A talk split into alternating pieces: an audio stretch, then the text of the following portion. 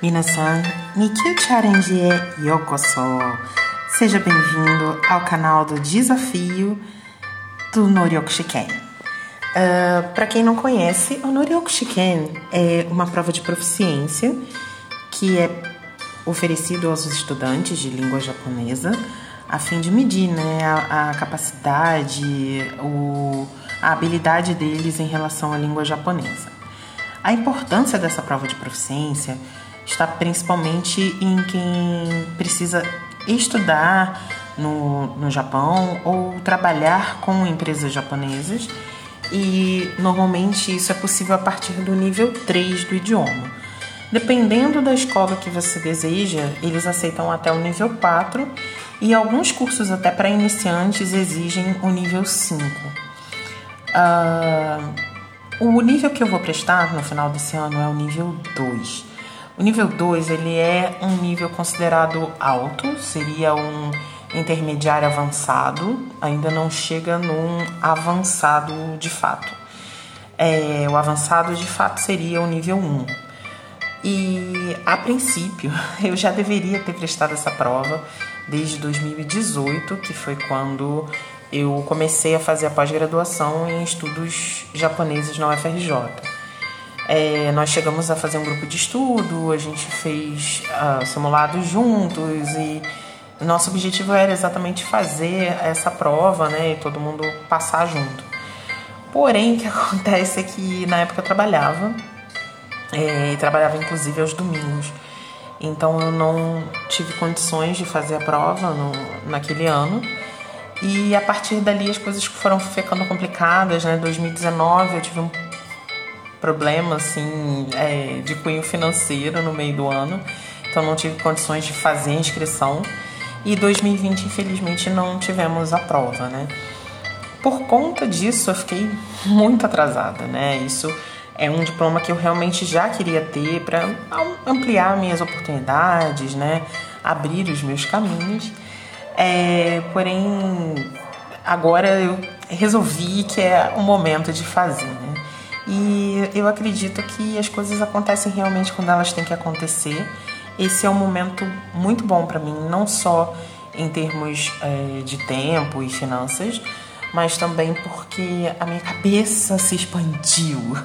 Eu tenho hoje uma visão muito melhor em termos de estudo do que eu tinha naquele período passado. E um dos motivos que me fez ter essa vontade de fazer né, a prova foi um curso que tem sido oferecido é, de forma gratuita.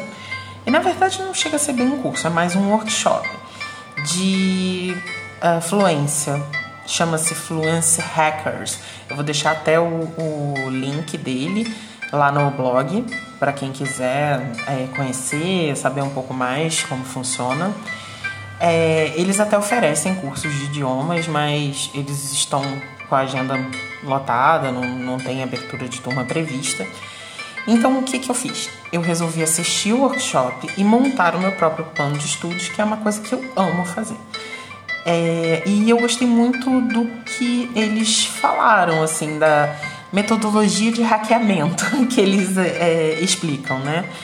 Uh, eu vou dar assim um spoiler, mas eu sugiro que vocês assistam os vídeos e leiam todo o material que vocês puderem deles, porque realmente vale bastante a pena. Mas só para explicar três passos que fizeram diferença no, nos meus estudos, né? Uh, a primeira das coisas foi me tocar que havia realmente algo de muito errado no modo como eu estava estudando. É, quando você faz um curso, no meu caso eu fazia curso aos sábados, né, duas horas de curso por semana. E realmente a minha turma não era tão grande assim, né? Eu já estudei em escolas de idiomas com tipo 10 alunos dentro da sala de aula. Não era o meu caso, minha turma devia ter 4, 5 alunos no máximo. Mas realmente, se você dividir duas horas por cinco alunos, né, você vai ter um, um número. Se você parar para pensar que o professor tem que botar a matéria no quadro, e no meu caso botava no quadro mesmo, escrevia passo a passo cada pedaço da gramática e ainda fazia a gente ler determinadas coisas no livro, quer dizer, de conversa mesmo que cada um de nós tínhamos era tipo no máximo 20 minutos, né? Em uma semana. Então, é, o que ele coloca é que a gente precisa, no mínimo, né, de, de período de estudo diário para realmente você conseguir absorver. E assim, não é simplesmente pegar o livro ou uma determinada matéria e ficar ali olhando para ele, né? É, você realmente precisa ter esse comprometimento de, de todos os dias estudar um pouco, porém é preciso que você vá para o passo 2, que é um estudo ativo, né? Ele diferencia, eu, eu, o que eu vinha fazendo é usar um pouco da metodologia que eu uso nas minhas aulas, né? Eu sou professora da Wizard, lá nós usamos o método comunicativo, o que já foi um avanço para mim, porque não era um método que eu aprendi. É, mas o que eu fiz? Eu passei a usar um, um, método, depois que eu comecei a dar aula, de começar com o que nós chamamos de input, que é inserir informações na minha cabeça, e depois fazer output, que seria é, colocar essas informações para fora. E o que, que acontecia? né? É, não estou dizendo que o método é ruim, pelo amor de Deus, não foi isso que eu falei. O que eu disse é que, dentro do modo como eu vinha fazendo, eu passava a maior parte do meu tempo escrevendo, né? E não absorvendo aquele conteúdo. Eu só copiava e colava e não, não entrava nada na minha cabeça. Então, eles sugeriram fazer um período só de input. Ou seja, você vai ler ativamente e você vai. É, escutar ativamente, né? Ou seja, você vai escutar com, com legendas, por exemplo, né? Para você entender bem o que, que você está escutando. E você também vai ler é, indo atrás da tradução de algumas palavras, mas até que você realmente consiga reproduzir aquela leitura de maneira eficiente. E assim, não se preocupar nem tanto com fala, nem tanto com escrita naquele momento. É, de que maneira que eu resolvi usar isso, né? Eu tenho exatos sete meses até a prova de proficiência. É, então eu dividi esse período, né, em quatro períodos. São três períodos de dois meses e mais um período de um mês no final. É, no primeiro período de dois meses, o que eu estou fazendo é só input, ou seja, eu só escuto e leio, né? Leio kanji, leio frases, gramática e faço a escuta. De que forma? É, eu resolvi utilizar um aplicativo que eu também tá tudo explicadinho lá no blog, é chamado Language Learner Netflix que é um, um aplicativo que permite que você veja todos os episódios que você quiser da Netflix com legenda dupla. Então, é, eu coloco as minhas legendas no meu caso específico, que eu quero aprender kanji, né? Eu, eu tô, estou interessada na leitura dos kanji. Então, eu coloco em japonês e no máximo coloco um furigana em cima para ter uma noção, né? Furigana, para quem não sabe, é como se fosse a leitura silábica daqueles ideogramas, né, que é o kanji. E eu tenho feito isso, e boto a legenda embaixo, né, a tradução embaixo para o inglês. É, por que, que eu escolhi o inglês, tá? É porque eu acredito, é, pode ser ingenuidade minha, não sei, mas eu acredito que as traduções do japonês para o inglês ainda são mais fiéis do que as do para o português, né? Eu já me aborreci algumas vezes com a tradução para o português e como eu leio bem inglês, eu, eu fiz isso. Mas assim, fica à vontade para você fazer o que você quiser, assim, em termos de tradução, né? Colocar no português, enfim. E, inclusive em cima, na parte que vem a, a transliteração né, do japonês, você pode colocar tudo em letras romanas. Assim, eu não tenho ainda domínio, nem, domínio nenhum, nem de hiragana, nem de katakana, nada. Então eu quero só o som. Ótimo, coloca em Romadi e você vai conseguir ler tudo que tá lá. Né, e identificar né, aquelas primeiras palavras do básico, determinadas palavras que eles repetem bastante, né, tipo nambesca, ah, é, não sei, kawaii, né? Normalmente uma pessoa fala kawaii, as outras dizem kawaii, kawaii. Então esse tipo de coisa você vai conseguir identificar bastante, bem fácil mesmo. É, principalmente dependendo do, do tipo de material que você utilizar.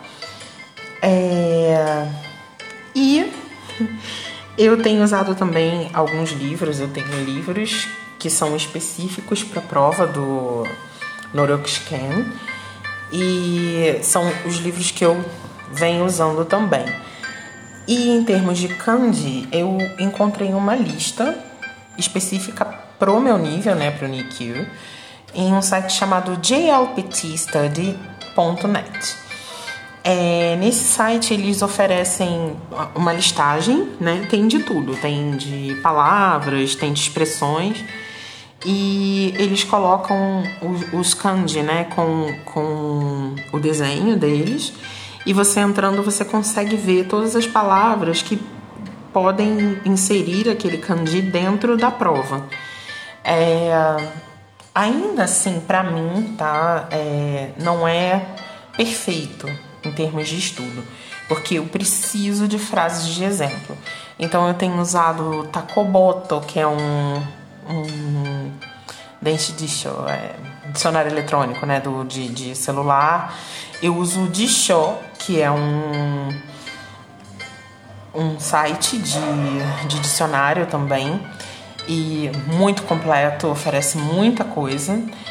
E dentro deles eu verifico quais são as frases que estão disponíveis, o que, que eu posso aprender.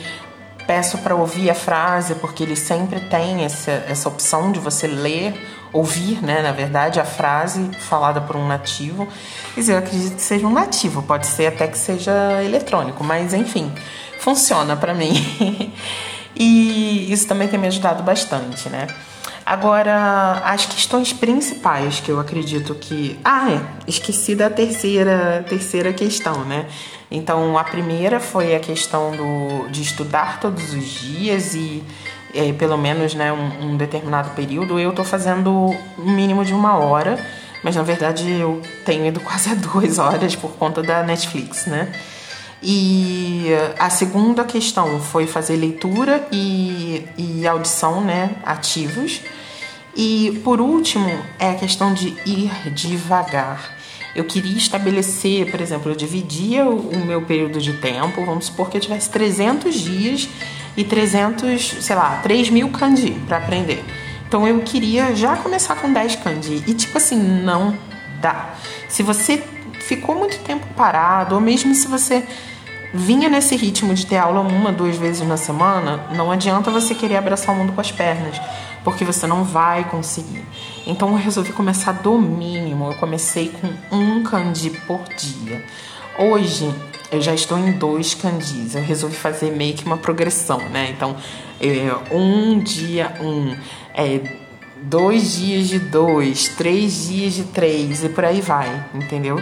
para ir bem devagar e me adaptando, conseguir ir aumentando progressivamente. E eu não quero passar de 10 por dia para não surtar.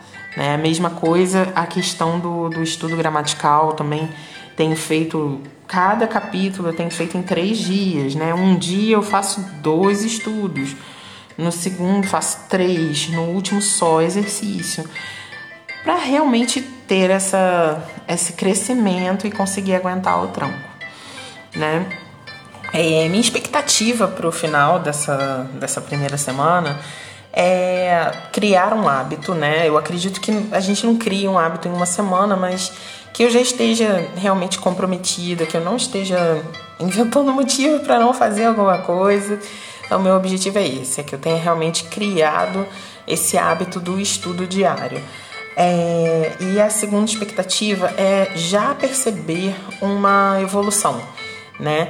Que seja em leitura mais fácil, diminuição do tempo, é, enfim, eu queria já olhar e falar assim: nossa, em uma semana eu avancei o que de repente eu não avancei em, em um mês, né? Tentando estudar da outra forma. Então, no domingo teremos mais um episódio aqui do podcast e aí eu conto para vocês como é que foi, né, a, a, primeira semana, tudo que eu fiz é, dia, dia a dia. e de que maneira que a coisa acabou nessa semana, tá bom? É, queria que vocês deixassem uma pergunta para mim aqui. Pode ser sobre a prova de proficiência, pode ser sobre os meus estudos, pode ser sobre como você pode fazer essa adaptação e também algum link que eu não tenha informado. Coloca aqui embaixo também. É, por favor, curte, curte esse post, curte esse podcast, curte lá no Instagram também. É, e se possível, compartilha. Pode compartilhar com aquele seu amigo que você sabe que ama estudar, que é super nerd, super geek, que gosta de, de língua ou cultura japonesa e tem a curiosidade de saber como é que funciona. Pode compartilhar com ele também, tá bom? Espero que você goste e que você esteja aqui no domingo para saber um pouco mais dessa aventura. Beijo!